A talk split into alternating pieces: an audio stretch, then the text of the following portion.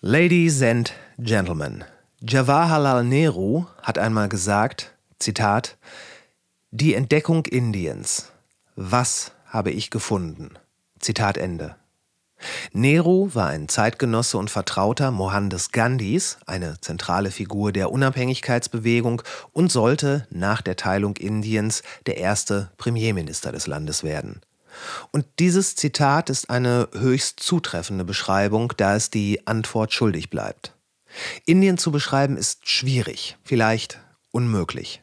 Im bevölkerungsreichsten Land der Erde finden sich bis zur Belastungsgrenze bewohnte und verschmutzte Metropolen neben prächtiger und unberührter Natur im tropischen, subtropischen und alpinen Klima.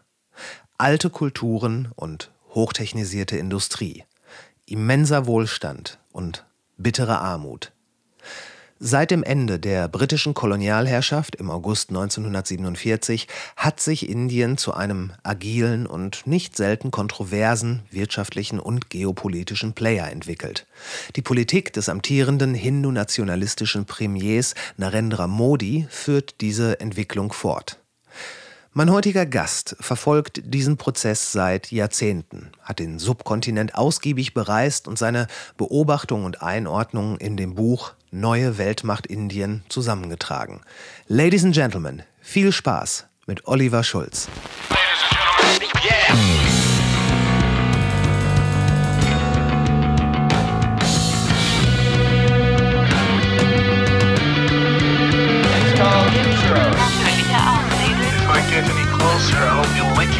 Wo alles nicht ganz so schlimm oder nicht ganz so geil ist. Was wirklich drauf anliegt, könnte man Suicide bei Tiger begehen. Ja, es kann schief gehen. Und das ist Mathe. Hier werden nicht so viele Leute erschossen. 10.000 Mann, wir brauchen Pferde und Kanonen. Ich finde den Plan super. Die Welt geht zugrunde. Alles Kacke, bis nächste Woche. Wann waren Sie das erste Mal in Indien und was hat Sie dahin gezogen? Ich muss ja selbst immer nachrechnen und ich glaube, es war 89. Okay. Im zarten Alter von 19.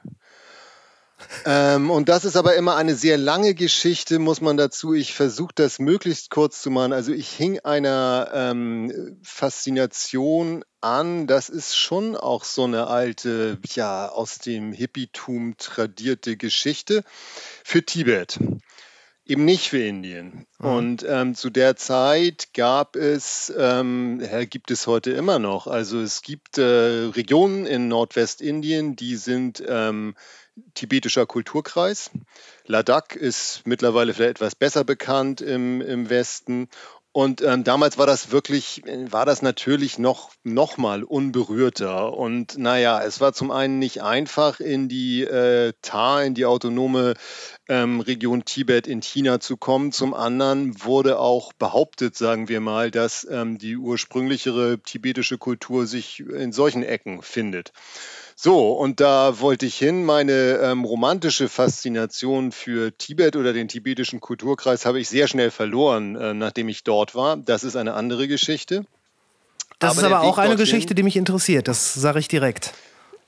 Ja, das ist, aber das ist ja nicht, wir, wir können das aber, Sie, wir können ja gleich noch dazu, wir können gern gleich dazu kommen. Okay, aber es gerne. ist dann eben so gelaufen, ich bleibe mal eben auf der anderen Spur. Es ist eben so, dass man, ähm, ist heute auch noch so, aber äh, damals auf eine Art und Weise noch intensiver, dass man ähm, natürlich, weil es politisch zu Indien gehörte, in Indien äh, man musste über Delhi fliegen und ähm, man, es war auch so, dass man teilweise über Kaschmir fuhr, also die äh, Wege hin und her, die könnte ich jetzt im Detail schildern, aber man hatte eben sehr viel mit Indien zu tun, kurzum, und hat Indien dann kennengelernt. Und das, was ich von Indien kennengelernt habe, war, ähm, also ich bin wirklich, würde ich sagen, relativ unvoreingenommen reingegangen. Es war, war nicht das, wo ich hin wollte, aber ich habe es, war mir auch klar, dass es natürlich, dass ich es irgendwie mitnehme, sozusagen.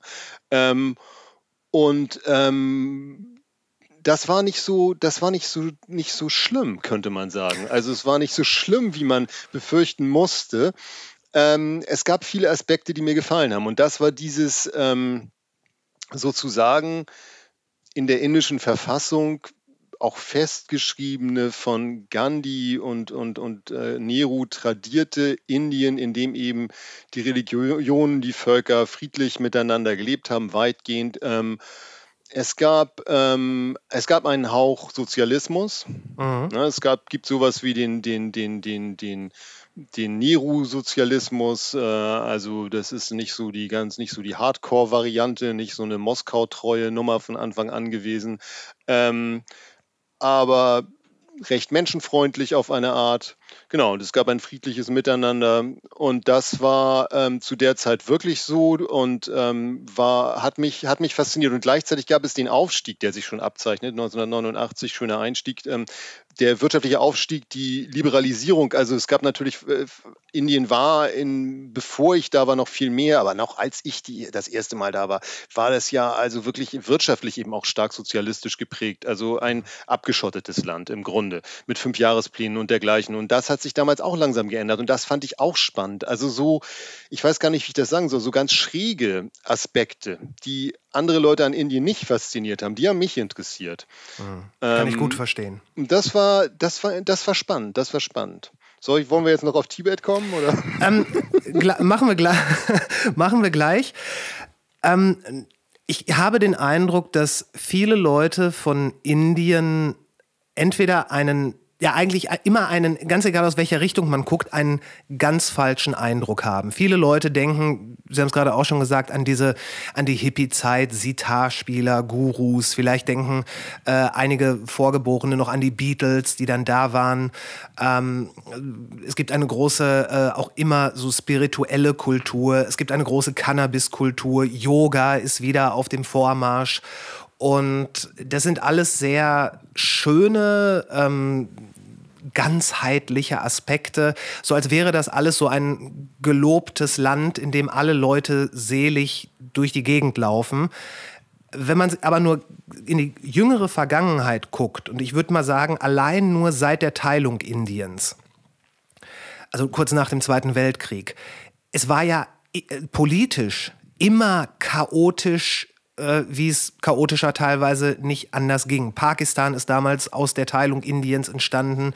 Sie haben gerade schon äh, Jawaharlal Nehru erwähnt, der der erste Premierminister von Indien wurde, glaube ich, auch ein Zeitgenosse Gandhis. Ähm, in Pakistan war dann äh, Muhammad Ali Jinnah, der das Ganze vorangetrieben hat. Und es, die, das ist auch in Indien immer ein äh, ja, Clash, ein, ein Aneinanderreiben von verschiedenen Kulturen und auch Religionen gegeben hat, äh, das scheint so ein bisschen außer Acht gelassen zu werden. Und jetzt sagen Sie, 1989 war da ein sehr mh, mm, gemeinschaftliches Gefühl, ein Gefühl des Miteinanderlebens das klingt ja so, als hätten, als hätte Indien zu dem Zeitpunkt seine oder die Querelen der Vergangenheit relativ gut in den Griff gekriegt. Na, es war besser. Also und das ist, das ist auch richtig, was Sie sagen. Und ähm, jetzt könnte ich auch mich selbst übrigens auch noch mal fragen, ob da auch wieder irgendwie so ein eine Roman oder sehr viel Vorstellung doch mit dabei war in meiner Faszination dafür. Aber faktisch lässt sich doch wirklich sagen, dass zu der Zeit ähm, diese Querelen, im Grunde war das eine, also wahrscheinlich eine ziemlich gute Zeit, direkt nach der Unabhängigkeit, bei der Unabhängigkeit, sagen wir es mal so, waren diese Clashes ja massiv. Ja. Das ist ja ein Geburtstrauma, ein indisches Geburtstrauma, dass also die, die Züge mit Toten nach West und nach Ost fuhren, mit also nicht, ermordeten Muslimen, ermordeten Sikhs, ermordeten Hindus, dass äh, die, die, also die Religionsgemeinschaften sind massiv in dieser Teilung, in der das Land ja nach Religion im Grunde geteilt wurde.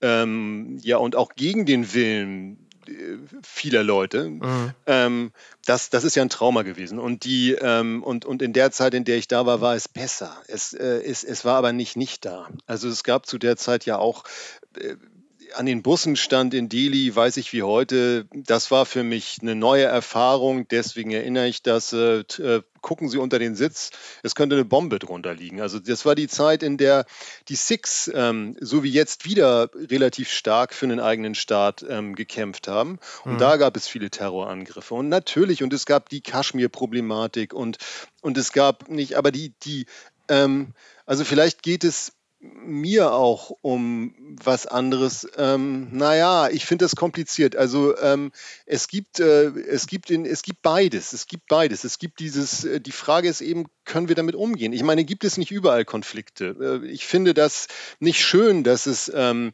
Konflikte auf der Basis von Religion geben muss, weil ähm, obwohl ich selbst relativ unreligiös bin, ähm, finde ich, dass Religion per se nicht ähm, mit Politik und mit Gewalt überhaupt irgendwie zu tun haben sollte. So.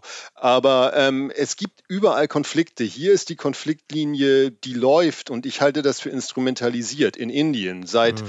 Ähm, seit langer Zeit nicht erst seit gestern, nicht erst seit die Hindu-Nationalisten jetzt mit Modi an der Macht sind, läuft diese Konfliktlinie natürlich massiv zwischen Hindus und Muslimen. Das ist klar. Aber ähm, es war eine Zeit, in der ich da hingekommen bin, in der wirklich ähm, viele andere Tendenzen zu erleben waren. In der dieses, so wie das heute ist, äh, das, das, das sind Welten für mich. Also das mhm. ist auch, das bilde ich mir ja nicht ein. Das ist, das ist vorhanden. Es, es, gab, es war keine Zeit, in der die Muslime sind die größte Minderheit und mh, mm, deswegen, mh, mm, wie soll ich sagen, denke ich, man sollte man sollte auf sie gucken, man sollte auf sie aufpassen sozusagen. Mhm. Das macht mir große Sorge. Die werden, die werden durch das Land gejagt, da werden Leute gelyncht, weil sie angeblich ähm, Rindfleisch gegessen haben, weil den, den Hindus das heilig ist und so. Das sind ja Stimmungen, das hat es damals doch nicht gegeben. Also ganz sicher natürlich nicht. Mhm. Ähm, so, und das ist, aber das ist natürlich, nennen wir es einen Schweinezyklus oder das hat auch noch andere Gründe, wie Leute diese Themen gehandhabt haben haben, also Politiker, ja, und, und wie das in Strömungen dann, dann untergebracht und verkauft wurde. Ähm, aber das war in der Zeit besser und jetzt ist es wieder da. Klar, bevor ich da war, war es auch schon mal da, keine Frage. Mhm. Ja, aber das war, eine, das war in der Hinsicht wirklich eine bessere Zeit und ähm, gibt ja andere. Das, es wird ja zum Beispiel gern auch ähm, Jugoslawien mit, mit Indien ähm, dann verglichen zu der Zeit, also es geht um Blockfreiheit und dergleichen, mhm. wo auch eben viele verschiedene Religionen und ich weiß nicht, sind das Ethnien, Ethnien hin oder her, ich weiß es nicht. nicht? Da bin ich auch überfragt. Und, ähm, und also ja, viel Völkerstaaten im Grunde können so. die existieren. Total interessantes Thema. Und da gab es das, ist natürlich, das gibt ja auch bis heute viele Menschen da, die sagen, ja, das geht und wir wollen das. Und jetzt könnte man quasi sagen, ja, es ist ein Multikulti-Ding. Ähm, mhm. Ne? Wo, ein Wort, wo viele sich aufregen, ja. Ja, äh, gut, aber das ist, ich glaube, Leute regen sich über das Wort Multikulti auch nur deswegen äh, auf, weil das schon so oft einfach durchgekaut wurde und dann auch oft in, mit politischen Sinnen instrumentalisiert wurde. Ich kann mir vorstellen, dass ein Großteil der Menschen, der, der einfachen Bürgerinnen und Bürger, dass die gerne miteinander in Frieden leben, ihrer Arbeit nachgehen, ihre, vielleicht ihre Felder bestellen, ihre äh, Kinder aufziehen und aufwachsen sehen. Also dieses ganz simple und mein Nachbar ist mein Nachbar. Wer da, welcher Konfession er oder sie anhängt, das ist ja erstmal in Ordnung, äh, egal eigentlich, sofern er und ich gut miteinander klarkommen. War das etwas, was in den späten 80ern äh, in Indien vielleicht noch äh, ja, naja, greifbarer war? Ja, auf jeden Fall, würde ich sagen. Ja. Mhm. Das, Was ist dann passiert? Naja, dann, es lässt sich schon vereinfacht sagen, dann kam der Hindu-Nationalismus. Mhm. Der Vollständigkeit halber, dann kam natürlich auch ähm, ja, der politische Islam, der sich gegen den Westen gestemmt hat. Das floss ineinander. Also mhm. dem Hindu-Nationalismus hat der 11. September natürlich im Grunde in die Karten gespielt, beispielsweise. Aber dann kam der Hindu-Nationalismus. Der Hindu-Nationalismus kam, aber das wäre ja eben auch falsch, nicht erst dann, sondern er kam wieder. Der Hindu-Nationalismus ist in der Unabhängigkeitsbewegung Indiens, also in den 20ern entstanden, 1920ern. Und ähm, und ist da auch tradiert. Es gibt Kaderorganisationen, RSS und so, die, die bestehen natürlich seitdem und es gibt äh, und Parteien und alles Mögliche. Ähm, er ist dann eben nur stärker geworden. Es gab Leute, denen ist es gelungen, also man sagt, Modi ist es gelungen, beispielsweise die mehr spirituell gesinnten Hindus und die materiell gesinnten Hindus zu vereinen. Das hat mit der wirtschaftlichen Liberalisierung zu tun. Da hat er gesagt, das, das waren wir, was, was nicht stimmt. so, wir haben den wirtschaftlichen Fortschritt gebracht. Aber die haben die so und ähm, also so und ich denke, es ist eben tatsächlich auch eine, eine wirklich eine Art Schweinezyklus. Also wer jetzt ähm, sein, seine Eltern hat von, von, von, von Menschen der anderen Konfession jeweils ermorden sehen, ne? also mhm. die, die tot gesehen hat oder so, der ist vielleicht nicht so schnell geneigt, äh, sich diesen radikalen Strömungen hinzugeben, wie, wie jemand, der das nicht erlebt hat, der das nur noch aus Erzählungen kennt. Und ähm, ja, und der kam auf. Das ist eine Geschichte, also die beginnt. Ähm, festgemacht wird sie, äh, das ist Ende des letzten Jahrtausends gewesen, also dass dann die, die Babri-Moschee gebaut von einem muslimischen Mogulherrscher gestürmt wurde, von Tausenden von Muslimen, äh, Entschuldigung, von Hindus natürlich, mhm. von Hindu-Aktivisten geschliffen wurde, weil die gesagt haben, hier muss eigentlich ein Rahmentempel stehen. Und ähm, naja, und es gab dagegen natürlich auch Widerstand. Dann kam es zu vor allen Dingen eigentlich infolge eines Angriffs von Muslimen auf einen Zug mit Hindu-Aktivisten, die auf der Reise dahin waren, kam es ganz woanders im Südwesten Indiens, in Gujarat, ähm, zu, zu Pogromen, so wird das wissenschaftlich äh, durchaus genannt, zu Ausschreitungen gegen Muslimen. Und ähm, Wer war der, der, wer war der Regierungschef des Bundesstaates, der heutige Premier Indiens, Narendra Modi? Und äh, okay. äh, das hat ihm, das hat ihm, äh, ja, das hat ihn nach vorne gebracht, sagen böse Zungen. Äh, das ist aber natürlich ist da auch was dran. Also infolge dieser, dieser, äh, dieser fürchterlichen, ähm, ja, Gewalt mhm. in Gujarat 2001 ähm, oder 2002, ich krieg's durcheinander, ja. wurde ja. Modi das Visum in die USA versagt und dergleichen. Ähm, ja, aber wenn man das dann eben, das ist so salonfähig machen, ne? eigentlich keine neue, keine neue Strategie äh, bei dieser politischen Richtung. Also man haut rein, dann geht man wieder einen Schritt zurück so mhm. und sagt, ne, und dann Modi ist, präsentiert sich gar nicht so als der Hardliner, da hat er andere Freunde für, die ähm, und, ähm, und so ist er im Grunde salonfähig geworden. Mittlerweile äh, kriegt das, weiß das doch gar keiner. Man, man, hat den Eindruck, also es geben sich da die, die, die, die deutschen Politiker die Klinke in die Hand, die internationalen Politiker. Keiner redet mehr darüber, dass Herr Modi ähm, ja, ver verantwortlich gemacht wurde für sowas, dass, die, dass, der, dass der nicht keinen Zugang in die USA bekommen hat, beispielsweise eine lange Zeit. Alles kein Thema mehr.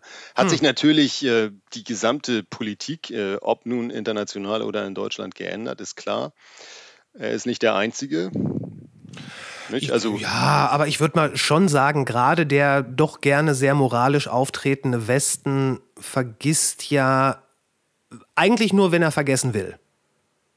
Ja, er vergisst das ja auch in Katar oder so. Also das ist eben immer, das ist, das ist, ja, das ist, ähm, für mich ist es ähm, schwer zu sehen. Mich ähm, macht es traurig. Wir waren eben beim, wir waren eben bei diesem Wort Multikulti mhm. beispielsweise. Mhm. Und ähm, ja, das ist also, das wird gerne mit den, mit den Grünen assoziiert, äh, ja, die, die angeblich bösen Grünen, die jetzt unseren Staat ganz grün und links machen wollen und sowas. Mhm. Jetzt fährt aber Frau Baerbock dahin und ähm, duzt in einer deutschen Ansprache ähm, Modis Amtskollegen Jay Shankar, der derselben hindu-nationalistischen Partei angehört und ähm, redet die ganze Zeit, das war im letzten Herbst, also über Ethik und Moral, über ähnliche Werte.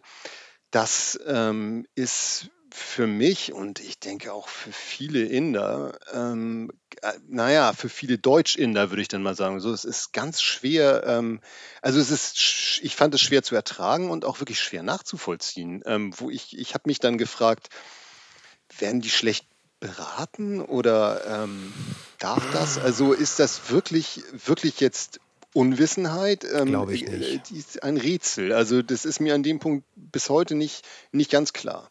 Also ich würde mal behaupten, dass vor dem Hintergrund äh, des Krieges in der Ukraine, wo dann wirklich sehr panisch nach neuen Partnern gesucht wurde, sowohl für, ähm, für den wirtschaftlichen Verkehr als auch um quasi sicher zu gehen, dass äh, die sich nicht äh, Moskau zu sehr annähern. Da hat man sagen wir diplomatisch, auch so den, den einen oder anderen Vorfall in der Vergangenheit sehenden Auges unter den Tisch fallen lassen. Also ähm, ist das nicht Diplomatie? Ist das nicht Außenpolitik sowas? Ja, wahrscheinlich ist das so. Die konkreten, also das ist ja auch angenehm, das ist ja auch ähm, also eine wie Sie gerade sagen, eine verkündete Strategie. Ne? Ja, also natürlich. Politisch wie wirtschaftlich, also geostrategisch wie wirtschaftlich. Ähm, wir, wir, müssen uns da breiter aufstellen, Alternativen zu China suchen und so. Mhm. Na klar, darum ging es bei, darum ging es bei China. Die Fragen also überhaupt bei diesem äh, Interview, ähm, ja, so war das im September. Da wurde mehrfach die Frage gestellt, ist Indien das neue China? Also genau darum ging es, keine Frage. Aber dann verstehe ich das Detail trotzdem nicht. Also da, das, ich fand das ähm, quasi sozusagen verirrt. Also ich verstehe dieses Detail mit den gemeinsamen Werten nicht, weil ähm, man hätte ja auf anderes abheben können. Ähm, ich meine, vielleicht gibt ja. es nichts anderes, könnte man natürlich die Frage stellen, weil wirtschaftlich ist ja gar nicht so viel zu holen, wie immer behauptet wird. Das ist was, aber es ist ja nun auch kein Vergleich mit China. In, in, in Indien ist wirtschaftlich. Ja, also das wird natürlich auch auf eine Art und Weise ähm, massiv überschätzt. Das Potenzial ist gewaltig, aber ähm, wer, wer, Indien mit China wirtschaftlich vergleicht, jeder weiß, dass, äh, dass Indien da weit, weit hinterher liegt. Die haben so viele strukturelle Probleme. Das fängt mit der, mit der Armut an, mit dem erheblichen Teil der Bevölkerung, der in der Landwirtschaft lebt und dann auch noch zum, zum, zum großen Teil Selbstversorger sind. Ähm, das gibt also es gibt Flaschenhälse wie die, die, die Infrastruktur ist äh, trotz massiver äh, Investitionen nach wie vor also eine Katastrophe. Hm. Ähm, das, das, wird, das wird besser, aber ähm, vor allen Dingen im Land ist das, ist das sehr schwierig. Ähm, und es ist immer noch ein, ein, ein sehr restriktives ähm, System, Wirtschaftssystem, also gegenüber Investoren auch. Das, es will ja keiner so wirklich hin, weil also die, die, die Zölle sind hoch, die Bürokratie kompliziert, die Korruption ist auch nicht ohne. Also das ist, äh, ein, wie wir in Norddeutschland hier sagen, anderer Schnack als in, in, äh, in China. Okay, damit, damit haben Sie mir jetzt quasi eine Frage schon vorweggenommen, denn dass man immer wieder hört, dass Indien das neue China wird, äh, das, das ist ja nun mal gesetzt. Da, darüber wird ja viel gesprochen.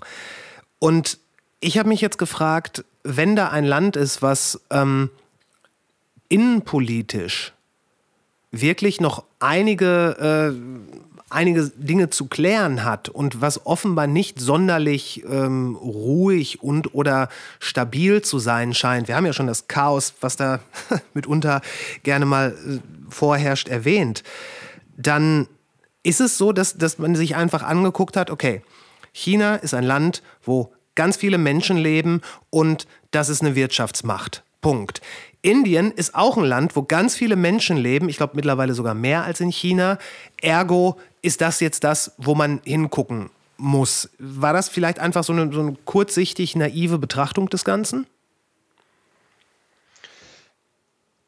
Also ich denke, es ist wirklich so gemeint, dass ähm, die deutsche Geostrategie sozusagen und die Wirtschaft sich breiter aufstellen und in, aufstellen wollen und Indien nur in Anführungszeichen einer dieser neuen Partner ist. Mhm. Es gibt Argumente für Indien und wir haben natürlich, also letztes, nein, nicht letztes Jahr, Anfang dieses Jahres hat die hat Indien mit 1,6 Milliarden sind es, glaube ich, die Bevölkerung Chinas überholt. Mhm. Ähm, und insgesamt ist die Wirtschaftsleistung erheblich, nur man muss das eben relativieren dann. Also wenn man jetzt wieder runterbricht, ähm, wie die Wirtschaftsleistung pro Kopf ist, dann äh, ist Indien hinter den anderen BRICS-Staaten beispielsweise. Und ähm, es wird eben auch gesagt, also es gibt ein erhebliches Potenzial, Das ist so eine Geschichte. Ähm, die indische Bevölkerung ist deutlich jünger als die chinesische. Also China, da sagt man ja, dass ähm, die Gefahr droht, äh, oder das ist eigentlich schon der Fall. Also die Bevölkerung überaltert. Die mhm. werden ein, ein, Problem kriegen deswegen.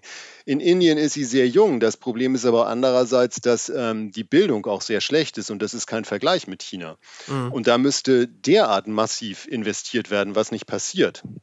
Okay. Ähm, also man muss auf lange ist so eine Potenzialgeschichte. Ja, lange Sicht ist ein gutes Stichwort, denke ich. Aber dazu, das ist eben wieder genau das. Also das hat Risiken und es hat Potenzial, würde ich sagen. Also lange Sicht ist tatsächlich, da kommt man wieder zurück. Ähm, äh, ist sicherlich auch eins meiner Lieblingsthemen, da bin ich ehrlich, ähm, weil es mich aufregt ähm, zu, zum, zum Hindu-Nationalismus, zum Riss, der durch die Gesellschaft geht, dadurch. Ähm, äh, auf lange Sicht wird gar nichts gehen, wenn, ähm, wenn, es, wenn, wenn die Konflikte im Land weiter zunehmen. Also das ist eine Büchse der Pandora, die die da geöffnet haben. Die kriegen sie nicht wieder zu. Die hat sie an die Macht gebracht. So und also das, das sind, da sind genau. Aber das ist jetzt wieder das gesellschaftliche und das wirtschaftliche vermischt. Vielleicht etwas Na, unübersichtlich. Ja, es geht, aber es spielt ja nun mal doch auch schon irgendwie ineinander.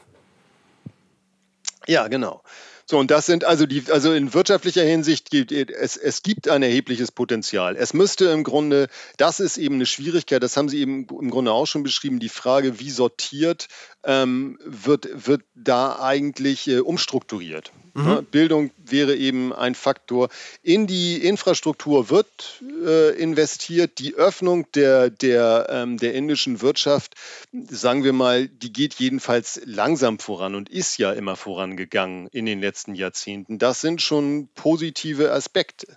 Aber ähm, gleichzeitig ist Indien weit, weit äh, ent entfernt von, von China. Mhm. Der Industrialisierungsgrad ist nicht so hoch. Also das ist, die, die Chancen sind, äh, sind, sind äh, immer noch ähm, im Vergleich zu China äh, ne, weit, weit dahinter. Mhm.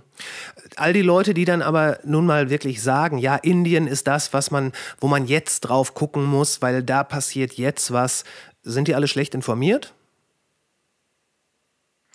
Glaube ich nicht. Also ich glaube auch, dass in Indien was passiert. Ich glaube auch, dass das Sinn macht, Indien als, als Partner zu suchen. Und ich glaube auch, dass ähm, das, was jetzt die Regierung, also die, die Bundesregierung macht, dass das auch so eine Art internationaler Trend ist. Also ähm, ich, ich denke schon, dass wir uns also entfernen von, von den ähm, alten Machtstrukturen, den internationalen Machtstrukturen und dass Länder wie, wie Indien beispielsweise und Brasilien und so weiter eben wichtiger werden. Also so präsentieren sie sich, ähm, so, so, so, haben sie sich ja jetzt äh, zuletzt auch beim G20-Gipfel präsentiert und da ist schon was dran. Mhm. Ähm, dass ähm, also Indien auch mit seiner Tradition der, der Blockfreiheit sozusagen ähm, da auch eine führende Nation sein kann und das ist ähm, dass es sich, also dass sich insgesamt eben diese, diese, diese bipolare Welt da so ein bisschen anders sortiert mittlerweile. Das glaube ich schon. Und da hat Indien schon eine Bedeutung und das ist dann so eine Mischung aus geostrategisch und den wirtschaftlichen Chancen, wenn sie auch nicht so gut genutzt werden, ein langsamer Prozess. Also ganz falsch liegen, glaube ich, tut man da auch nicht. Und das wird ja auch, also übrigens vielfach übersehen. Also ähm, ich habe den, den Wirtschaftsaufschwung in Indien, konnte man in den, in den 90ern schon massiv sehen. Mhm. Das, äh, ne, und, und, und ähm, also Leute unterschätzen vielleicht, wie es, ähm, also jetzt nicht nur schon lange in Städten, in allen großen Metropolen, in allen Metropolen des Landes aussieht, aber beispielsweise also auch diese IT-Branche. Ja. Ähm, wer mal nach Bangalore oder Hyderabad gefahren ist und sich das anguckt, also das ist schon, ähm, das ist schon, schon, schon, schon Weltklasse und schon lange Weltklasse. Oder, oder Bombay, also mittlerweile Mumbai genannt, ähm, äh, sowieso schon immer als Finanzmetropole oder so. Also was da los ist, ähm, das ist so auch, auch das ist eben, kann man auch übrigens zurückführen, wie vieles ähm, auf die Frage, wie betrachten wir Indien und ähm, viele Missverständnisse. Also es gibt ja so wenig zwischen diesem was Sie eingangs erzählt haben, zwischen dieser Vorstellung von, von Gurus und einem, einem irgendwie so einem friedlichen, aber eher bäuerlichen und einfachen Leben Genau. und, und, und, und, und Armut oder so. Ähm, und, und, und ja, und auf der anderen Seite gibt es aber eben diese, diese, diese Hightech-Ecken und dergleichen und auch einen ganz anderen Lebensstandard. Ähm, das ist nicht zu unterschätzen. Also ähm, Und es gibt so sehe beides. ich Indien schon lange nicht mehr. Also Oder gibt es beides? Ist beides, ähm, ex koexistiert das da? Ja, es ist beides da. Die Frage ist, äh, ist für co koexistieren. Heißt das, dass man miteinander Ja, miteinander? Also nebeneinander Ja, würde ja, ich das natürlich nennen. Das ist das. Ne? Ja. Das ist eben, das ist wieder ein Problem in Indien. Also es gibt natürlich eine, eine es gibt eine, eine Diskussion darüber, ob die Mittelklasse nicht eigentlich verschwindend gering ist und es eigentlich nur also eine Oberschicht gibt und eine sehr kleine Mittelklasse, so ist es. Ne? Also da, dazwischen ist nicht so viel und dann gibt es sehr, sehr viele sehr arme Menschen. Und da stehen dann halt die Bettler, aber ich meine, das ist mittlerweile in Deutschland ja auch schon angekommen, vor diesen Glaspalästen und so und, und, und liegen da im Dreck rum. Ähm, oft ist es ja räumlich getrennt. Also und äh, nicht zu unterschätzen, also wie zum Beispiel die, die Armut auch auf dem Land äh, ist massiv. Da gibt es also wirklich Ecken, die, die sind einfach sowas von, von, von, von arm. Ähm, aber in der Stadt gibt es das eben auch. Nicht? Und, und, daz- und, und, und dann gibt es eben diese, diese ähm, ja, wahnsinnigen Reichtum, also Ja. unvorstellbaren Reichtum. Der auch nicht selten wahrscheinlich von einem gewissen Prunk und Protz begleitet ist. Ja, ich weiß es nicht, man kann sich das fragen und dann muss man sich natürlich auch fragen, ob das irgendwie so ein Klischee ist. Ähm, aber es ist natürlich auch so, dass bestimmte Dienstleistungen, das kommt dazu, das ist eigentlich nicht lustig, in Indien so billig sind. Ähm, und dann eben auch, ähm, naja, dann gibt es Gewalt und, äh, und auch äh, zum Beispiel also auch Zustände, die vielleicht, sagen wir mal, für die Gesundheit auch nicht so gut sind. Also wenn man nach Delhi guckt, äh, die verschmutzteste Stadt der Welt, also wo das dann auch nahe liegt, dass Leute, die Geld haben, sich sehr zurückziehen. Ähm, ne, und das, aber das ist, das ist ein, da beißt sich die Katze wahrscheinlich in den Schwanz. Also die, die, diese, diese, das klafft dann immer mehr auseinander sozusagen. Ja, ob der gezeigt wird oder mehr gezeigt wird, Es, es mag durchaus sein, dass das ähm, ein Klischee ist. Äh, ich ich habe, ähm, je länger ich Ihnen zuhöre, den Eindruck, dass das Bild, was man so gemeinhin von Indien hat, äh, fast ausschließlich aus Klischees besteht. Ja, vielleicht ist es aber auch so, dass Indien so komplex ist. Also das wollte ich eingangs eigentlich auch nochmal gesagt haben. Es ist eben auch so, wir haben Bilder, wir müssen die Welt ja vereinfachen, bekannterweise. Und ähm, äh, Indien ist so komplex, dass im Grunde jedes Klischee jetzt passen kann. Also Okay. sie können alles nehmen. Also das ist so, äh, nicht? Und, und ähm, das darf man, das darf man eigentlich nicht unterschätzen. Also wir reden über Indien und über welches Indien reden wir dann? Also es gibt auch einen riesigen Unterschied zwischen Nord- und Südindien beispielsweise. Und also das ist ein, ein riesiges Land. Das ist ja im Grunde mehr eine Art Kontinent schon fast. Ähm, und ähm, das ist eigentlich auch, also müsste man vor jedem, vor jedem Interview, vor jedem Gespräch vorher sagen, wo, worüber reden wir? Wir müssen einmal festhalten, wir versuchen so, so eine Mitte zu finden oder so. Ähm, aber das ist wirklich so. Ähm, Da, aber das ist ja unter anderem der Grund, warum Sie hier sind, um da ähm, so ein bisschen mich zu im, im indischen Guru-Sinne zu erleuchten. Über, über welches Indien spricht man, oder anders gefragt, über welches Indien muss man sprechen? Was ist das Indien, von dem Sie sprechen, wenn Sie von Indien sprechen?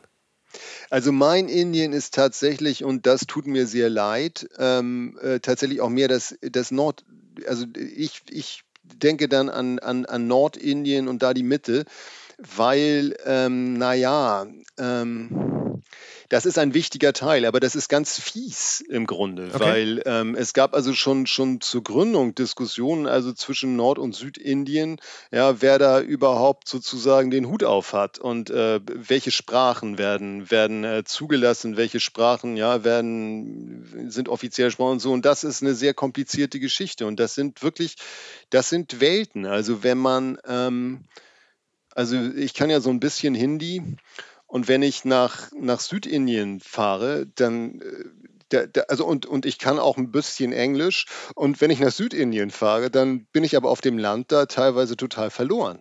Ähm, da geht überhaupt nichts. Und das ist eigentlich, ähm, das, das waren für mich also teilweise auch Erfahrungen, so die ersten Male, wo ich, wo ich wirklich überrascht war und dachte, jetzt bist du in dem Land, hast du die Mühe gemacht, da auch so ein bisschen die Sprache zu können. Ja. aber da geht gar nichts. Das ist wirklich Schweigen. Und, ähm, okay. und da sind, das sind aber auch nicht, das ist aber eben auch nicht so, dass in, in Südindien jetzt jeder, sagen wir mal, ähm, äh, die wichtigsten Floskeln auf Hindi ja. kennen würde ja. oder so. Nein, nein, die kennen gar nichts. Und äh, da kann man sich natürlich seinen Teil zu denken. Die wollen das auch nicht. Das sind Welten. Und ähm, also ich habe das auch, auch, auch erlebt mit Südindern, in, die, äh, die ich dann in, in äh, Nordindien getroffen habe. Und ähm, denen haben die Nordinder das angesehen. Und natürlich konnten, hatten die auch dieses Sprachproblem. Also obwohl die haben das dann auf Englisch gelöst. So. Und ja. ähm, auf die wurde herabgesehen zum Beispiel. Also solche Sachen erlebt man. Und deswegen ähm, ja, worüber, worüber reden wir da genau? Also es wird viel, natürlich wird viel auch der Norden, so wie ich das mache, jetzt mit Indien identifiziert, aber das ist ein riesengroßes Land. Ich habe parallel dazu mal auf Maps so geguckt, wie es von, einfach nur mal so von, von Chennai, was ja so im, Süd, äh, im Südosten also schon ein bisschen, ein bisschen über Sri Lanka liegt, bis dann hoch nach Neu-Delhi. Wie lange man sich da so mit dem Auto, einfach so eine, äh, so eine Map-Suche. Ja, da sagt äh, Maps, dafür braucht man einen Tag und 15 Stunden. Und das ist beides noch nicht. 2000 Kilometer. 2200 so. Kilometer, ja. Und da, das ist jetzt noch nicht wirklich von Grenze zu Grenze, das ist nee, einfach genau. so, ein, so ein Trip. Ja, ja. Und wenn Sie von, von, wenn Sie von Nord nach Süd, also von, von, von Kanyakumari im Süden, von der Südspitze bis nach Srinagar oder so, da sind Sie aber eher bei 3500 Kilometern. Und das ist schon, also kommt, kommt schon so an Kontinent. Ja, ja. Das ist ein schönes Beispiel. Also Sie haben da unten Leute, die komplett andere Sprachen sprechen, ähm, komplett einer, einer, anderen Kultur angehören, als da, wenn Sie in Kaschmir oben ankommen, da sind Sie in Zentralasien. Naja, klar. Ich meine, wenn man überlegt, äh, wenn Sie, wenn man zum Beispiel aus Hamburg einfach mal sagt, ich möchte jetzt 3000 Kilometer straight nach Süden fahren, ich glaube, dann, dann ist man schon irgendwann im Mittelmeer gelandet. Ja, auf jeden Fall. Ja. Ja. Ist das, also kann, es mag jetzt eine total blöde Frage sein, aber also Indien scheint ja sowohl eine, eine alte Kultur aber auch ein sehr junges Land, beziehungsweise vielleicht eine junge Demokratie zu sein. Eben äh, die Teilung Indiens ist, glaube ich, 1947 dann vollzogen worden. Das ist, ist alles andere als alt. Ähm, sind, ist, ist diese ganze diese, diese, diese gewisse Uneinigkeit und dieses gewisse Chaotische, ist das etwas, was sich einfach noch, wo das Land einfach noch Zeit braucht, auch aufgrund der Landmasse, um zusammenzuwachsen? Plus der vielen Leute, also da, da kommen ja ganz, ganz viele komplexe Faktoren zusammen. Das weiß ich nicht, das kann ich nicht, nicht beantworten. Das ist eine gute, ich, das ist natürlich das ist eine gute Frage. Wie sind die, wie sind die Chancen dafür, ähm, dass es sich entwickelt und ist es nur eine Phase? Ja, ich halte es für, also ich halte es zum Beispiel für einen, ein denkbares Szenario, wobei das auch natürlich ein Szenario ist, auf das ich hoffe, mhm. dass nach der nächsten Unterhauswahl, das wird im nächsten Jahr sein, bei der mit ziemlicher Sicherheit die Hindu-Nationalisten dann in die, in die, fünf, in die, Entschuldigung, in die dritte Legislaturperiode gehen. Ähm, es einen Trend zurückgeben wird. Das heißt also, wir reden jetzt von, was passiert nach etwa sechs Jahren. Mhm. Es könnte natürlich sein, dass man dann ähm, sowas erlebt wie, wir sind sozusagen im Schmerz geboren. Also wir sind, wir, wir haben, ja, wir sind in diesem Konflikt mhm. zwischen den Religionen geboren. Mhm. Wir haben das beschwichtigt. Der ist jetzt nochmal aufgeflammt. Und wir beschwichtigen das jetzt nochmal. Das kann natürlich dann ein Lernprozess für eine Gesellschaft sein. Also das ist jetzt ähm, aber sehr abstrakt gedacht. Ich bin auch kein Politikwissenschaftler, ich bin so ein bisschen Gesellschaftswissenschaftler ob sowas denkbar ist, jetzt, äh, ja, also wir nehmen jetzt die Gesellschaft als ein Wesen oder so wahr, ich weiß nicht, ob sowas geht, aber so ein, also sollte so etwas passieren, ähm, das wäre interessant. Das ist so ein bisschen meine Hoffnung. Das wäre interessant und das wäre schön und das könnte ja sein. Und ähm, das hört sich jetzt ein bisschen, wie soll ich sagen, Bisschen zu romantisierend zu an? Nee, ich meine was anderes. Ich finde sozusagen, ähm, wenn wir über den Hindu-Nationalismus und auch radikale Strömungen im Islam reden, mhm. das sind ja zu erheblichen Teilen ähm, Reaktionen auf den Kolonialismus, wird so gesagt, das kann man schon so sagen. Ja. Das ist ein gekränkter Nationalstolz, der da, sagen wir mal, gepflegt wird von bestimmten Menschen ähm, und politisiert wird. Aber das ist ja per se, das ist als solches absolut verständlich. Also ähm, da sind Sachen über Bord gegangen ähm, und dass natürlich versucht wird, diese alten Kulturen, sei es jetzt die alte hinduistische Kultur oder die alte muslimische Kultur, auf die wieder stärker zurückzugreifen, auf die zu setzen, mhm. das ist ein völlig normaler Reflex in meinen Augen. Ähm, ja. Das verstehe ich. Und äh, es könnte ja sein, also dass dieser Reflex stattfindet. Und wenn wir das jetzt aber schaffen, dass ähm, die Gewalt und, und alles, was jetzt in den unter der, der hindu-nationalistischen Zentralregierung oder auch Regierungen in vielen Bundesstaaten, was passiert ist in den letzten zwei, drei Jahrzehnten, wenn es wieder weniger wird. Mhm ähm, ja, dann würde man sagen, das ist jetzt ausgeschlagen, wieder Schweinezyklus. Der Pen, das Pendel geht mal in die Richtung und wir, wir kriegen das aber in den Griff. Das, ähm, Sie haben es, es wäre ja nicht das erste Mal.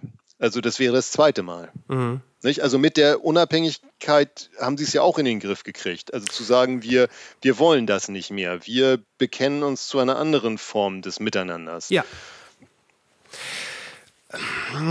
Es ähm wenn man, wenn man zum Beispiel dem ähm, Historiker Yuval Noah Harari glaubt, und ich bin geneigt, ihm nahezu alles zu glauben, ähm, brauchen Menschen Geschichten, die sie sich erzählen, um ihren Platz in der Welt zu sehen und auch ähm, ihr Leben zu fristen. Und ich glaube, das gilt insbesondere halt auch für Gesellschaften. Und wenn diese, wenn eine Gesellschaft sich eine gemeinsame Geschichte erzählen kann, kann sie als Gesellschaft funktionieren. Jetzt ist es natürlich mit dem Hinduismus und auch mit dem Islam so, dass es da einige, hm, naja, recht fundamentale Punkte gibt, die äh, quasi das Missverständnis schon mit eingepreist haben. Äh, der Verzehr von Rindfleisch oder Schweinefleisch zum Beispiel, um was ganz Plakatives zu nehmen. Ich äh, ich glaube, ich glaube, es wäre wunderbar, wenn diese Leute sich, ähm, also sowohl die Moslems als auch die, Hindu, die Hindus, eine Geschichte zusammen ähm, eine Geschichte, wenn sie zusammen eine Geschichte leben könnten.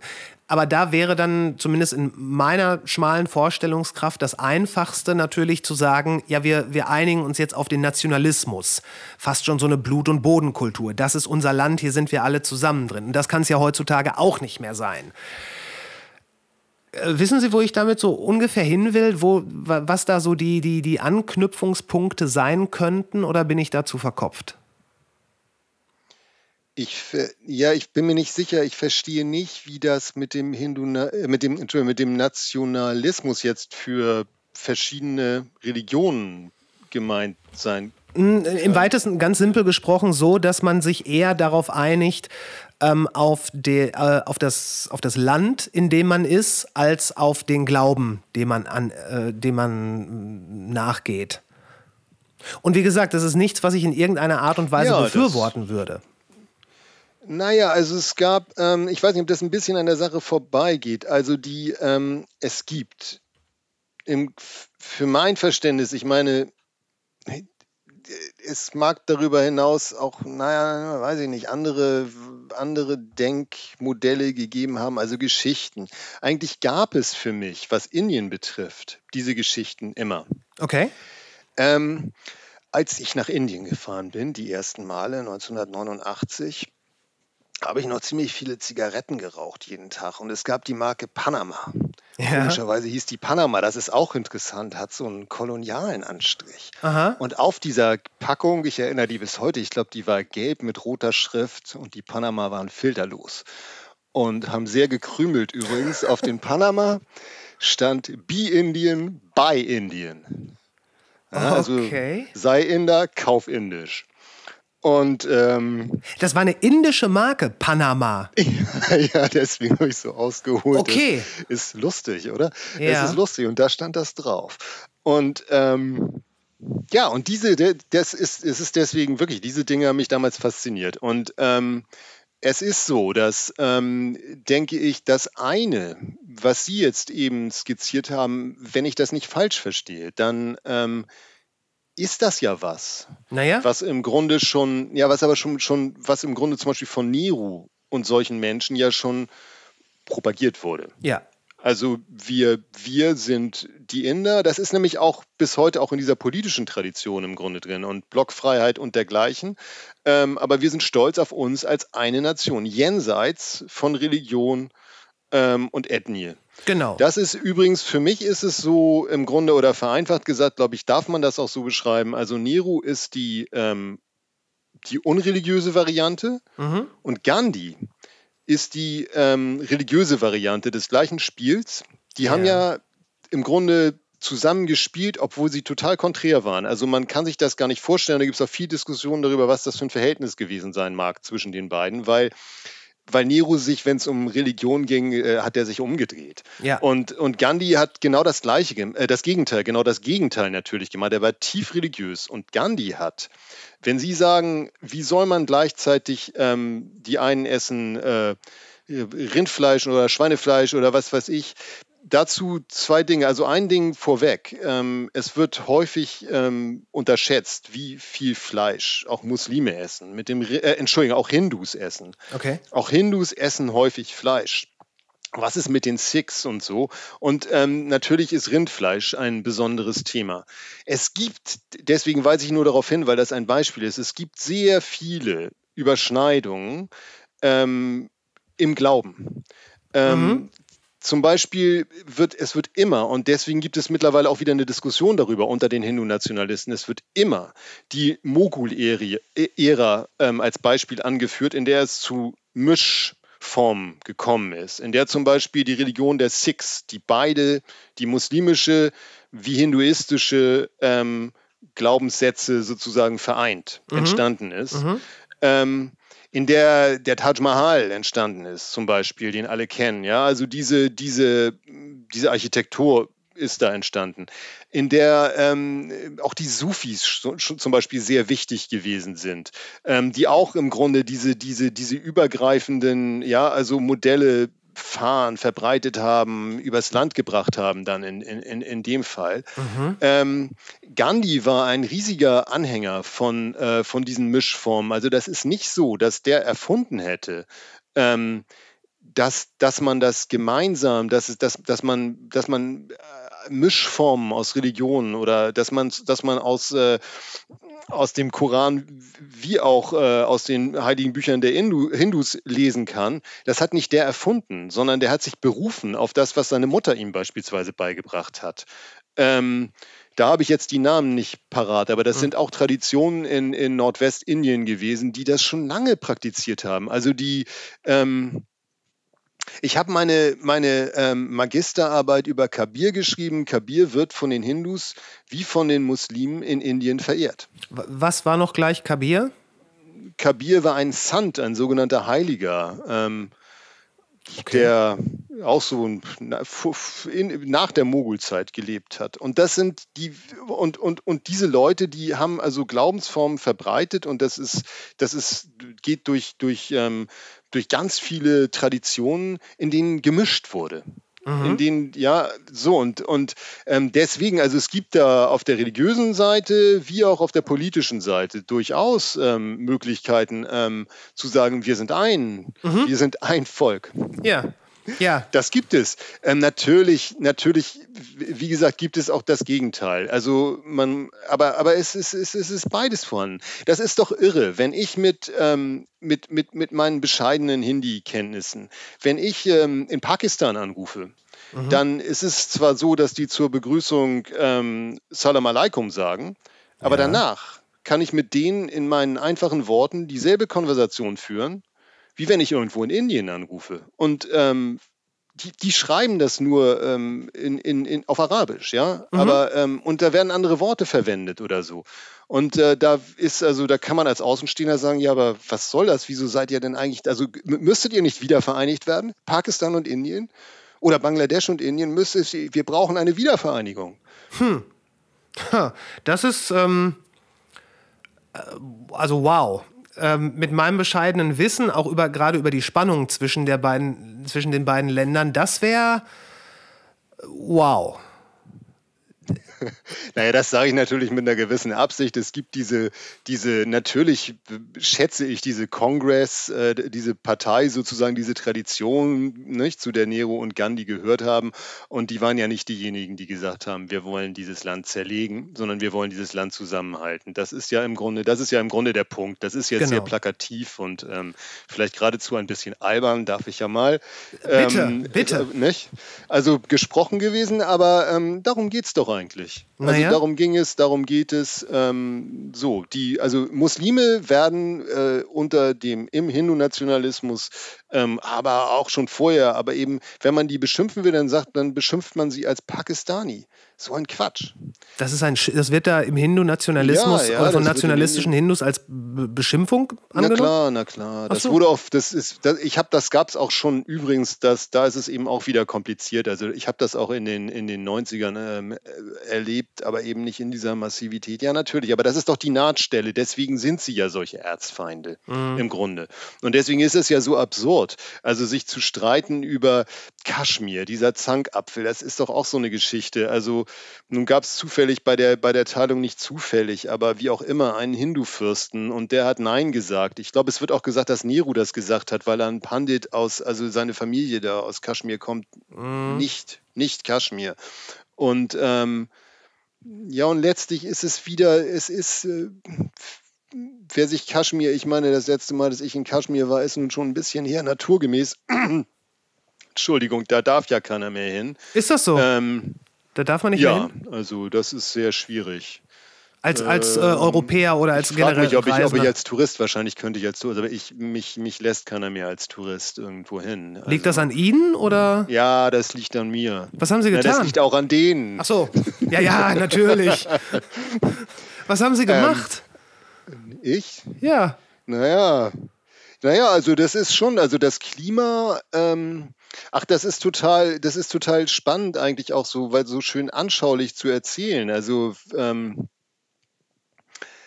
ähm, ich bin, ich bin jetzt so seit mittlerweile fast 25 Jahren als Journalist unterwegs. Und Aha. am Anfang waren es natürlich auch noch so Mischungen, dass ich, ähm, obwohl waren es eigentlich Mischungen? Nein, das waren keine Mischungen. Äh, ehrlich gesagt war es so, ich habe mir ein Visum geholt und was für ein Visum holt man sich? Ein, natürlich ein Touristenvisum. Doch, es war noch so ein bisschen Mischungen, das sage ich jetzt mal.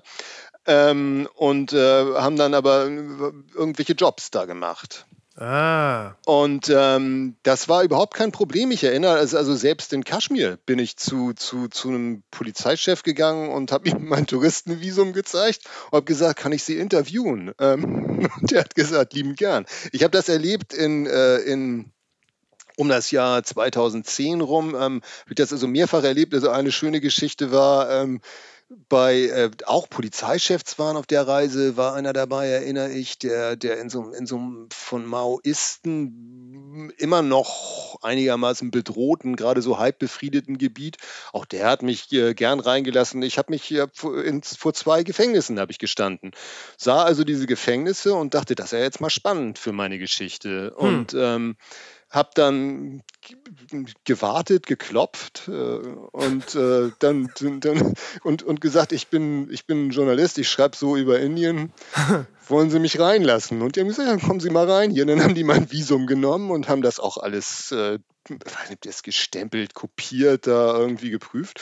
Und dann bin ich, und das ist, das hat sich seit ähm, Also die, die ersten anstrengenden Situationen hatte ich kurz darauf, so ab dem Jahr 12, 13, dass Ja. die dann an den Grenzen schauten und auch vorher schon. Dann kriegte ich so komische, ähm, wenn ich ein Visum bestellt habe, dann haben die gesagt, ähm, Sie sind ja Journalist. Wir haben das mal gegoogelt. Also selbst bei meinem unauffälligen Namen sind sie dann dahinter gekommen und haben gesagt, sie dürfen nur rein, wenn sie ein Visum ähm, akzeptieren, also sich ausstellen lassen, äh, Journalist, der nur touristisch unterwegs ist. Und da steht dann ausdrücklich irgendwie no, no work, also sowas, also so, dass, dass jeder wirklich sehen kann, wenn ich da jetzt irgendwo gestanden hätte, ne, mit einem Mikrofon oder mit einem Schreibblock in der Hand, dass die dann gesagt hätten, Okay. und ein in- indisches Gefängnis von innen, mein Gott, wer will das? Sie haben da angeklopft. Ja, das, ja, ich meine jetzt aber nicht als Insasse. Ach so. Genau, ich, ich habe die gesehen, ich habe zwei gesehen, also als zwei, sehr tolle, to, äh, interessant, also interessant. Das zweite war ein Freiluftgefängnis übrigens, sehr interessant. Okay. Ähm, also so ein, so ein, so eins, wo die Leute eben nicht in Zellen waren und sowas. Ja, nee, aber ist das, ähm, als Insasse schöner oder eher. Ja, das war gut. Eben auch, das sind so Sachen, also man, man, man, ähm, naja, ich kann das jetzt im Detail, ich habe mich da jetzt nicht Tage aufgehalten oder so, aber ähm, das sind eben die Sachen. Also es gibt ähm, zum Beispiel in dem Fall ja, nennt man das pädagogische Konzepte, gesellschaftliche Konzepte so, die, ähm, die echt modern erscheinen dann. Nicht? Das Okay. war wirklich mitten auf dem Land, war das, doch, das war sehr auf dem Land, das war irgendwie, meine ich, in der Nähe von, von Bangalore. Hm, Kann weiter südlich gewesen sein. Und ähm, da- das war verrückt. Das, das, das Freiluftgefängnis lag dem anderen Gefängnis, was wirklich finster aussah von außen gegenüber. Das andere war so ein Klotz, das war so ein Klotz in der Pampa. Das war wirklich irre, dieses Ding. Das habe ich bis heute vor Augen. Nein, und dieses Freiluftgefängnis, das war schon, das war schon nett. Die, die haben da auf Feldern gearbeitet und so. Und man konnte sich dann so mit Mördern unterhalten, wie das so ist irgendwie. Ja, und das fand ich schon, ich bin ja ein gesellschaftlich interessierter Mensch, das, das hat mir zugesagt. Und, aber mir hat eben auch zugesagt, dass, dass, äh, ja, dass es eben auch andere Konzepte gab, außer Strafe und äh, Erniedrigung. Mhm. Ähm, Wann waren Sie zuletzt in Indien? 2019. Noch vor der Pandemie also. Ja, ja. Seitdem, äh, oder, an, oder machen, wir, machen wir Schritt bei Schritt. Äh, wie war es da? War, haben Sie sich da daran gehalten, nur als Tourist da zu sein oder hatten Sie da ein besseres das, Visum? Das, das kommentiere ich. Okay, na gut.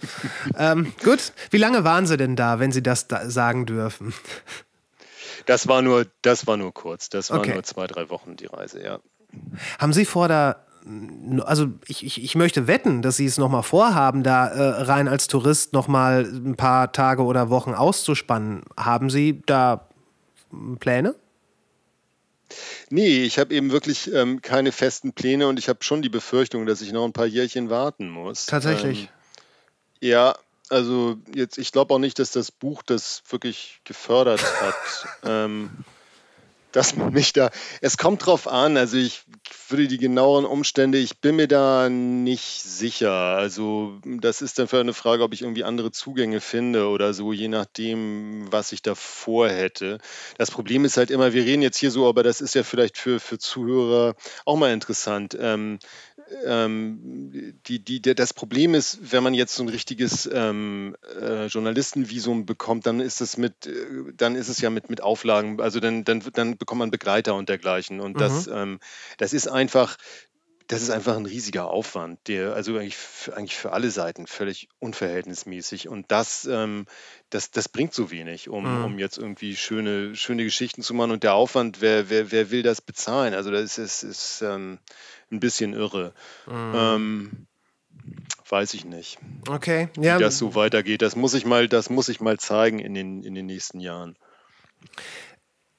Wenn ich den, wenn ich den Begriff Bharat in den Raum stelle, werden wahrscheinlich die meisten Leute überhaupt nicht wissen, wovon ich rede. Ich wusste es bis zur Recherche für diesen Podcast auch nicht. Ähm, Indien überlegt oder diskutiert im Senat darüber, ob es sich in Bharat umbenennen soll. Äh, Was hat's damit auf sich? Ähm, also es ist, wie so, na, es ist, es ist schon ein bisschen kompliziert, ähm, aber ich, also wenn, wenn wir es einmal einfach runterbrechen, ist es schon so. Ähm, Bharat ist bezeichnet eine, eine, eine, eine, eine Sippe, die in den Veden beschrieben wurde. Also wir reden hier von alten Büchern der Hindus. Die Veden sind sowas wie heilige Texte? Sowas wie, genau. Ja. Genau. Ganz, ganz alt, auf Sanskrit geschrieben, so ein paar tausend Jahre alt. Aha. Genau. Und ähm, das ist also, es ist ein striktes es ist ein Begriff, der strikt aus der Hindu- Hindu-Tradition kommt. Ja. Indien. Ja. Der Begriff Indien.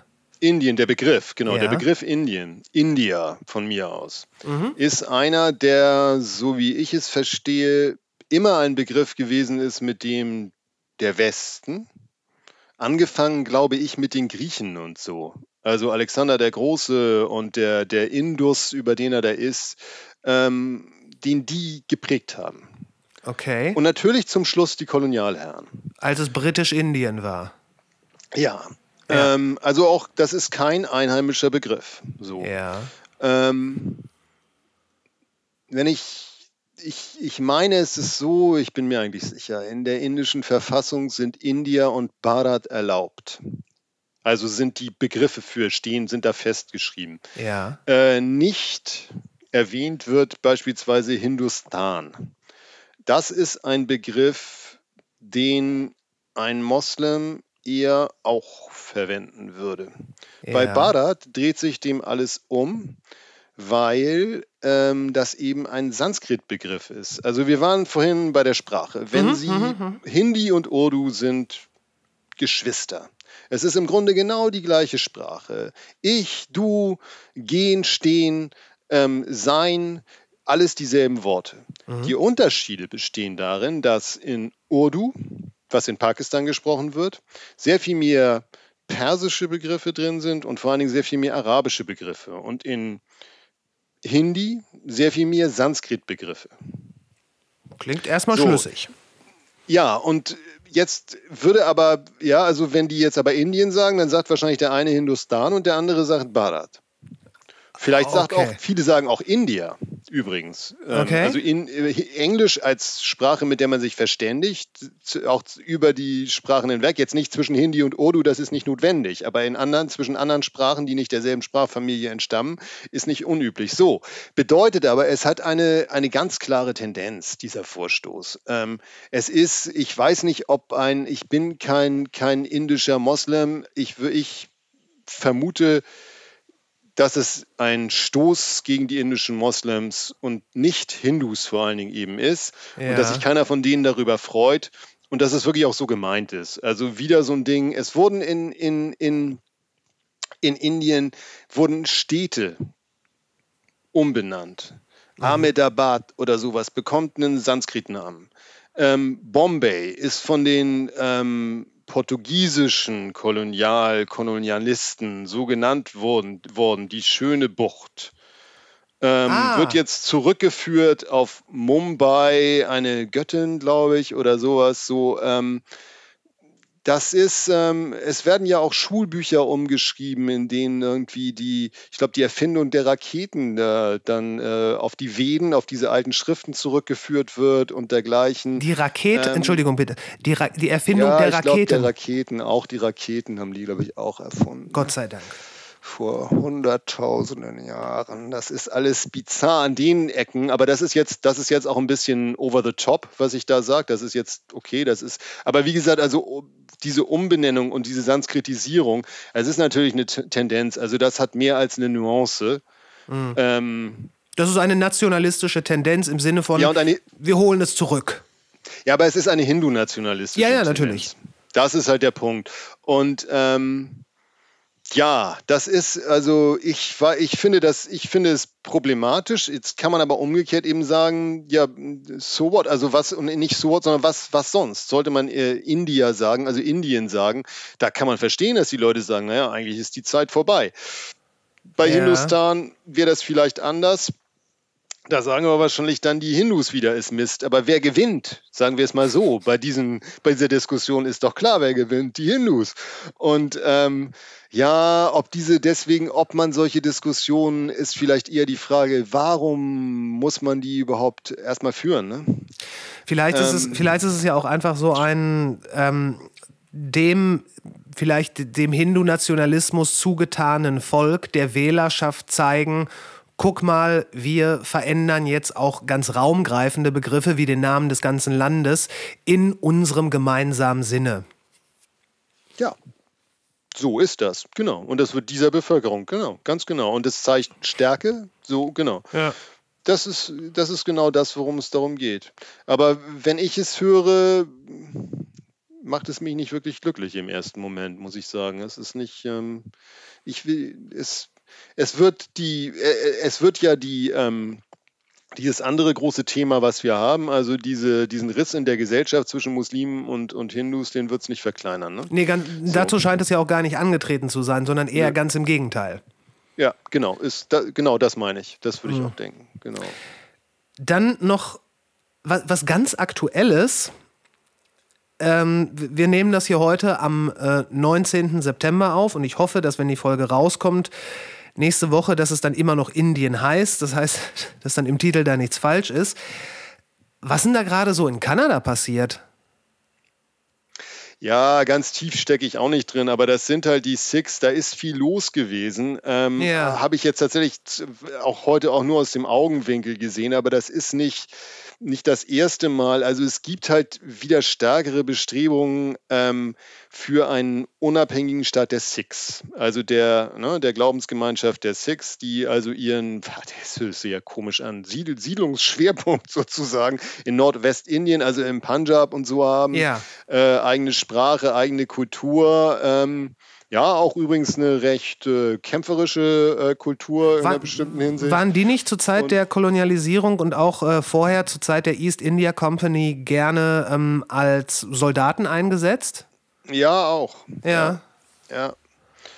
Ähm, und ähm, das ploppt jetzt wieder auf. Das ist wieder ein großes Thema.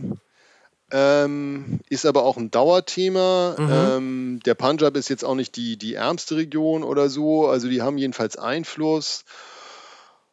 Und ähm, es gab auch schon im Frühjahr da so, da wurde zum Beispiel ein Aktivist also im ganzen Land gejagt und dergleichen. Und da ging es auch schon darum, dass zum Beispiel, ähm, das erinnere ich, dass also Accounts äh, von, von, von, äh, von X, von Twitter, ähm, gesperrt wurden, weil aus Kanada raus dann äh, publiziert wurde. Also in, ne, in, in, in, in Indien und so und da Unterstützung. Und es gibt halt eine riesengroße äh, Sikh-Diaspora in, äh, in Kanada. Da gibt es also auch einen, einen Minister beispielsweise, der da sehr aktiv ist und so. Ähm, also, d- da ich halte diese, diese, diese Frage, äh, ob, ob die, die Inder da auf anderem Territorium aktiv gewesen sind, für alles andere als abwegig. Das ist ein Riesending. Also da ist, da ist offenbar jemand erschossen worden. Ja. In Kanada. Und was ich jetzt zuletzt gesehen habe, war, dass, ähm, und ich hoffe, ich erzähle das äh, richtig, dass sowohl in ähm, der Diplomat oder der Botschafter, der Kanad der, der indische Botschafter in Kanada ist einbestellt worden und der kanadische Botschafter in Indien ist einbestellt worden. Also da so dieses, dieses klassische ähm, äh, außenpolitische Säbelrasseln passiert da jetzt. Weil Indien sagt natürlich, nein, das, das kann nicht sein, dass da jemand von uns ähm, erschossen worden ist auf kanadischem Boden, was ja letzten Endes das Problem äh, an der ganzen Sache noch intensiviert. Äh, wie ist das? Vielleicht sollten wir noch mal ganz kurz, wir haben jetzt lange über die äh, Hindus und äh, die Moslems gesprochen. Nur so ganz kurz an, angerissen. Die Sikhs sind äh, noch mal was? Ich verbinde, das, ich verbinde das mit Turbanen. Ja, ja, die, genau, die Sikhs sind, äh, sind die, wo äh, die, die Männer alle einen Turban tragen und möglichst einen Bart, wenn sie strenggläubig sind. Und dann gibt es noch ein paar andere Traditionen, die sie so pflegen, aber daran kann man sie erkennen.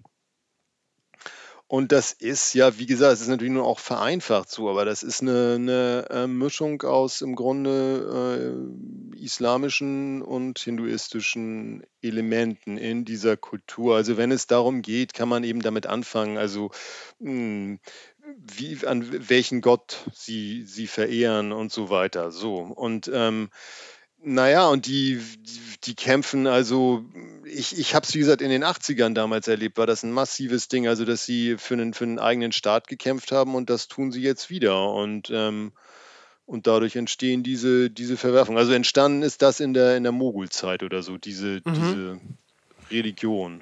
Ja, und die, äh, die Six, die wurden ja auch während der Teil, ich, ich glaube, im Verhältnis haben die auch immer eine, äh, eine deutliche Minderheit dargestellt. Und bei der Teilung wurden die dann geflissentlich übersehen. Na, die Six sind schon, sind schon zu, sind, sind schon dann äh, weitestgehend nach, nach Indien geflohen, also sind nicht in, in, in, in Pakistan geblieben. Ah, okay. Ja. Trotzdem ja, fordern sie, aber ich meine, im Grunde sind sie ja damit nicht die einzigen in Indien, fordern sie einen eigenen Staat. Und das ist für die, für die, für die Hindu-Nationalisten ähm, ein erhebliches Problem, gegen das sie vorgehen. Mhm. Weil dann, weil die Sikhs dann zum Beispiel auf den relativ äh, wohlhabenden Punjab abzielen und das ist etwas, was äh, Indien oder die Hindu-Nationalisten nicht gerne abgeben wollen? Na, die wollen natürlich, also ich glaube, es ist deswegen eine Gefahr, weil, weil dieses Land ähm, einfach, weil, weil, weil das ist das halt. Also es gäbe verschiedene Re Regionen, die sagen können, wir gehören nicht dazu. Also ähm, im Grunde könnte man ja ähm, in, in, über viele Teile Südindiens sowas sagen. Mhm. Und äh, da gibt es auch immer wieder Bestrebungen und dann ploppt das auf. Und das ist für die, für, das ist die Gefahr. Also dieses Land könnte sich ja äh, zerlegen in, in Tausende von, von kleinen äh, Staaten. Und das war es ja, das, das war es ja vorher im Grunde auch. Also das war es ja im Grunde auch noch also bis zur Unabhängigkeit, dass es ja im Grunde nicht, nicht ein äh, Staatswesen war, sondern eben einzelne Fürstentümer und dergleichen. Ja. Und das ist, ich glaube, die Gefahr, die, die da gesehen wird, ist, äh, dass das ganze Land ähm, zerfällt. Also wenn das, das darf nicht mit einem einzelnen Staat geschehen. Das ist das Problem ähm, solche, solche Bestrebungen. Das sind dann eben keine Bestrebungen so wie von Kaschmir, wo man sagen kann, was wir eben hatten, also ja, ihr seid ja sowieso Pakistani. Das mhm. ist bei den Sikhs eben nicht der Fall. Mhm. Was, was müsste passieren, ähm, damit, damit da eine gewisse Stabilität, eine innerpolitische und auch gesellschaftliche Stabilität wirklich zustande kommt. Und ich rede jetzt nicht von irgendwas, dass man, das, dass man da als ähm, außenstehendes Land in irgendeiner Art und Weise intervenieren sollte, sondern was, was müsste passieren? Es gibt Leute, die würden einfach sagen, ja, wenn, wenn Modi ähm, nicht mehr an der Macht ist, dann könnte es besser werden. Aber könnte es? Ja, ich glaube das schon. Ähm, also ich glaube zweierlei. Ich glaube, zum einen ist es natürlich ein Problem, dass durch Modi die ähm, der Hindu-Nationalismus ähm, salonfähig geworden ist und in weitere Teile der Bevölkerung vorgedrungen ist, in denen er vorher nicht war. Mhm. Ähm, gleichzeitig glaube ich schon, dass es einen großen Teil, also ich erlebe das wirklich ähm, immer wieder, dass es in Indien bis heute, und das gibt es eben auch bei jungen Menschen, einen großen Teil von Menschen gibt, die sagen, ähm, wir wollen wir wollen ein Indien, in dem alle friedlich miteinander leben. Mhm. Also das sind bestimmte äh, Traditionen, auch bestimmte Bevölkerungsgruppen. Ähm, das hat natürlich auch mit Bildung häufig tatsächlich zu tun. Im ganzen Land ich erlebe das teilweise aber auch, ähm, es gibt, also man muss sich Indien eben, das ist eben nicht so homogen. Also es gibt es auch in, in bestimmten Reihen, beispielsweise Südindien, also aus Kerala. Ich habe mal das Thema gehabt, äh, driftet jetzt für ein bisschen ab. Ähm, da ging es so um interreligiöse Hochzeiten. Ein riesiges Problem in Indien. Okay. Ähm, die Leute flüchten. Also, äh, ja, also Muslima verliebt sich in, in Hindu ähm, und äh, die Familie des einen, der einen, wie auch immer, aus beiden Richtungen ähm, knüppelt also hinterher und die müssen sich, da gibt es also Organisationen, die sich darum kümmern, weil das ein riesiges Problem ist. Okay. Und ich habe über dieses Thema recherchiert und habe in, in, in Südindien, besonders in Kerala, Leute erlebt, die gesagt haben, sag mal, für uns ist das kein Thema. Also es gab so solche Welten. Für uns ist das kein Thema. Das ist egal, ob, ob aus welcher Religion hier jemand kommt. Bei uns ist das so nicht. Im Süden. Aber im Süden. Ja. Ja, aber genau, im Süden in dem Fall, ah, da weiß ich gar nicht mehr, wie tief das nur in Städten war oder nicht. Und, und ganz anders in Nordindien zum Beispiel auf dem Land. Ja. Ähm, also man muss dazu auch gucken, ähm, das ist natürlich kompliziert, wo sind die Hindu-Nationalisten stark und so weiter. Und, ähm, und deswegen so einfach ist das nicht. Also, ähm, dass, dass jetzt alle irgendwie äh, auf diesem Zug da fahren würden. Aber es verfestigt sich natürlich im Moment. Und dass ich, ich habe die Hoffnung, dass sich das umdreht und dass es dann eben Schichten gibt, um zu dieser Frage zurückzukommen, ähm, die, die, die da auch äh, sich, sich freuen, sozusagen, nicht? die da dann aktiv mitmachen. Und dass ich glaube, dass diese Kultur durchaus noch in, in großen Teilen vorhanden ist. Es gibt immer noch, also es ist ja nicht so, weiß ich nicht. Ich meine, man mag das zum Beispiel, ich, mh, mm, ja, ich finde das schon fast zynisch, wenn, wenn, wenn Modi mit Staatsleuten ans Grab von Gandhi geht, ehrlich gesagt, weil ähm, es ist ja schließlich sein Gesinnungsgenosse, wenn man so will, gewesen, der den Mann umgebracht hat. So. Mhm. Ähm, aber sie gehen ans Grab von Gandhi und das Grab von Gandhi ist da. Ja. Und es wird daran erinnert. Das ist so, es ist eben, glaube ich, tatsächlich nicht, nicht so einfach. Und die Hoffnung ist eigentlich doch, also die, die Sorge wäre, wenn es nicht so massiv kippt, das sagte ich vorhin schon mal, dann habe ich schon so ein bisschen die, die, die Hoffnung, dass es also so, dass der Schweinezyklus sich wieder zurückdreht, sozusagen, dass mhm. das so eine Wellenbewegung ist. Es, es, es, wäre ja auch ein Stück weit im, ähm, im Einklang mit vielen Ländern auf der Welt, die wo es ganz eindeutige Strömungen und Bestrebungen zu einem äh, friedlichen und ähm, ja, fruchtvollen Miteinander gibt, während gleichzeitig auch so eigentlich doch eher im letzten Hundert, äh, Jahrhundert verbleibende ähm, nationalistische Strukturen immer wieder an einigen Stellen aufpoppen, wo ich persönlich die Hoffnung habe, dass das jetzt wirklich so das äh, das, das, das letzte Erstarken dieser doch im wahrsten Sinne des Wortes sehr gestrigen Philosophien sind. Und das ist dass wir im Grunde genommen nur können, wenn wir alle äh, gut zusammenarbeiten. Und vielleicht spiegelt sich das in Indien wieder. Wenn, wenn man nach Indien reisen möchte, in dieses komplexe Land, in dieses große Land. Wo sollte man hin? das ist nicht zu beantworten. Man kann über, man kann in, das ist das Schöne an Indien und ähm, das betrifft, naja, das be betrifft auch das Gesellschaftliche. Also ich meine, im Grunde könnte man mit den Naturräumen anfangen. Allein da ne, habe ich die Möglichkeit, möchte ich ans Meer oder möchte ich in die Berge oder möchte ich in die Wüste oder möchte ich in den Urwald. Ich kann mir alles aussuchen. Und wenn ich dir, wenn ich mir überlege, welche, welche Arten von, also wie, wie die Gesellschaft, wie die Menschen da leben sollen, dann kann ich mir auch überlegen, möchte ich in ein Dorf, mhm. möchte ich irgendwo hin, wo gar keiner ist, oder möchte ich in, in eine Mega-Metropole? Also, mh, hm, Natürlich gibt es Ecken, wo man vorsichtiger einsteigen kann und Ecken, wo es heftig ist. Sagen wir mal so, also wer, wenn man sofort nach Delhi, ich würde, ich würde empfehlen, das ist aber eigentlich, das ist tatsächlich seit den 80ern so, dass man sagt, eigentlich muss man sich dann gleich überlegen, auch wieder rauszukommen oder sowas. So, also weil zu, ja, also gleich rein, mitten, Mang und das sind ja auch Metropolen, die ein paar Mal so groß sind wie unsere größten Städte ah, ja, und klar. so.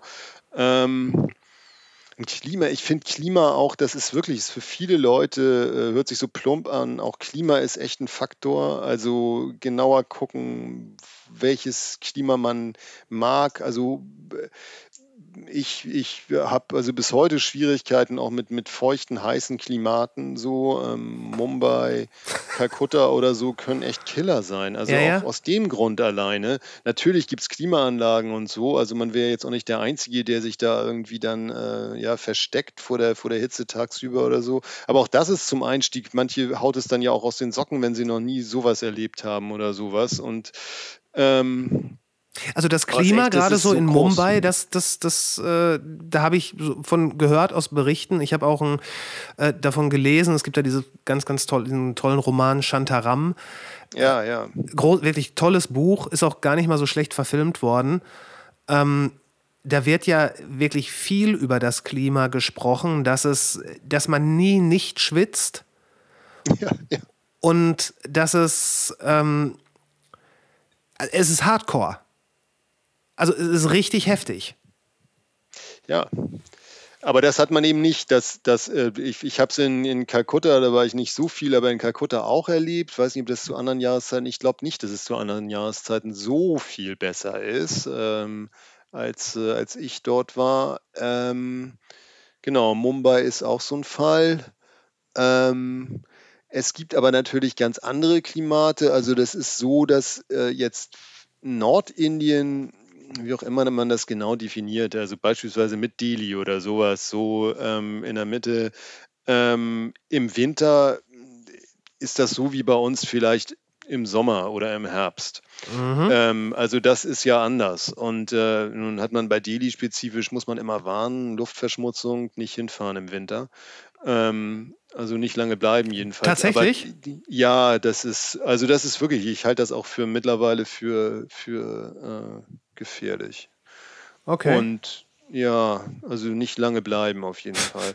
Aber, aber, ähm, aber das ist ja halt so, Nordindien ist im Nordindien in unserem oder in deren Winter ja auch, ist, äh, ist ja harmlos eigentlich. Ne? Im, im, Im Monsun ist es dann ist es dann genauso wie das, was wir eben aus, aus, aus, aus Mumbai äh, berichtet, äh, erzählt haben. Ne? Also das ist dann wieder schwierig. Und es gibt ja ganz andere Ecken. Also ich meine, man kann ja auch in den Himalaya fahren oder so. Also ähm, man kann auch auf die auf die Andamanen fahren. Ähm, das, Was- da was war das noch in gleich? Südostasien. In, das, ist, das ist das ist Richtung Indonesien oder so. Ah, Also okay. weit im was ist das im bei dem O- weit im Osten. ja. Ähm, es ist ja wirklich sehr, sehr äh, variantenreich.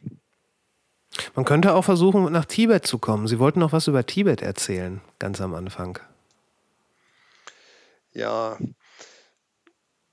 Ähm, ja, man könnte auch, als, als ich in den 80ern, in den späten 80ern, frühen 90ern da war, da gab es auch Leute, die, die, die, äh, mit, die, mit denen ich auch mehr zu tun hatte, die also Träume hatten und Pferde kauften und von da aus übrigens dann wirklich, also manchmal dachten bis über die Grenze nach Tibet, aber wenigstens bis an die Grenze nach Tibet. Also das waren schon, das war schon ähm, spannend und wild so. Und, War das, äh, war das nicht die chinesische Grenze? Also, äh, das ist die chinesische Grenze Ja. da oben, ja.